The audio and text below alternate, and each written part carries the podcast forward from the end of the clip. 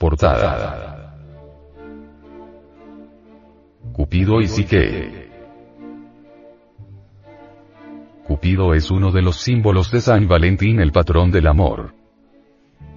Indubitablemente, Valentín fue un gran maestro de la gnosis. Fundó una escuela denominada de los valentinianos. Fueron gentes que se dedicaron a los estudios del esoterismo crístico en todos sus aspectos. En la antigua Grecia Cupido era conocido como Eros, el hijo joven de Afrodita la diosa del amor, la belleza y la fertilidad. Para los romanos Cupido es el dios del amor. Hijo de Venus y de Marte, dios de la guerra. Psique, es uno de los nombres que la cultura griega daba al alma. En el arte gnóstico griego primitivo, la diosa Psique, como el alma, era representada bajo la forma de una pequeña criatura alada. En Gnosis se dice que el ser humano debe morir, para sus defectos psicológicos para que surjan en él las facultades y los valores superiores de psique, que es la conciencia o el alma, para que pueda levantarse a lo más alto, al reino de los cielos. En una plática sobre el amor el venerable maestro, Samael Aumeor, enseñó. Una pareja de enamorados se torna mística, caritativa, servicial. Si todos los seres humanos viviesen enamorados, reinaría sobre la faz de la tierra la felicidad, la paz, la armonía, la perfección. Ciertamente, un pañuelito, una fotografía, un retrato, provocan en él, enamorado, estados de éxtasis inefable. En tales momentos se siente comulgar con su amada, aunque se encuentre demasiado distante, así es eso que se llama amor. En Estados Unidos y también en Europa existe una orden denominada la Orden del Cisne. Los afiliados a esta orden estudian y analizan, en forma profunda, todos los procesos científicos relacionados con el amor.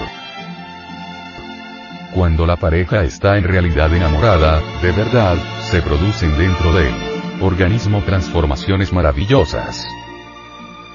El amor es una efusión o una emanación energética que brota desde lo más hondo de la conciencia.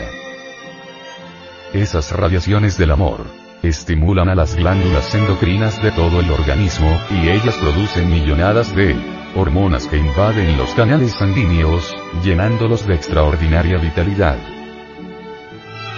Cuán pequeña es una hormona, pero cuán grandes poderes tiene para revitalizar el organismo humano.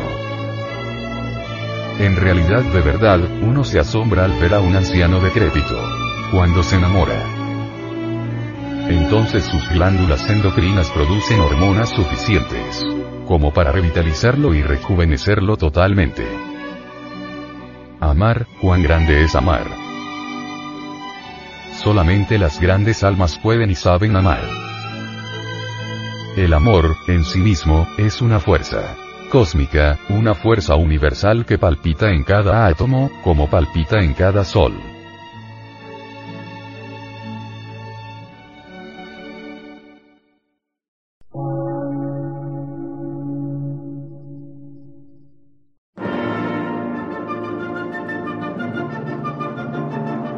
Emisora, gnóstica, transmundial.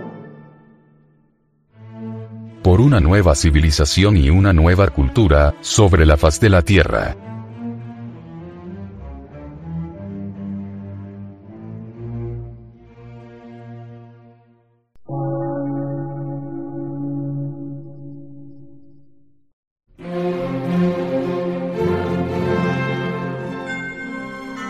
Medio de radiodifusión científico, artístico, místico y filosófico, de la Asociación Colombiana de Centros de Estudios Gnósticos, Antropológicos, Psicológicos y Culturales. A.C.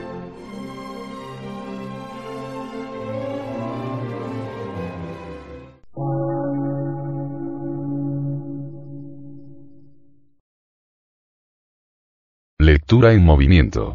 Difusión sin fronteras.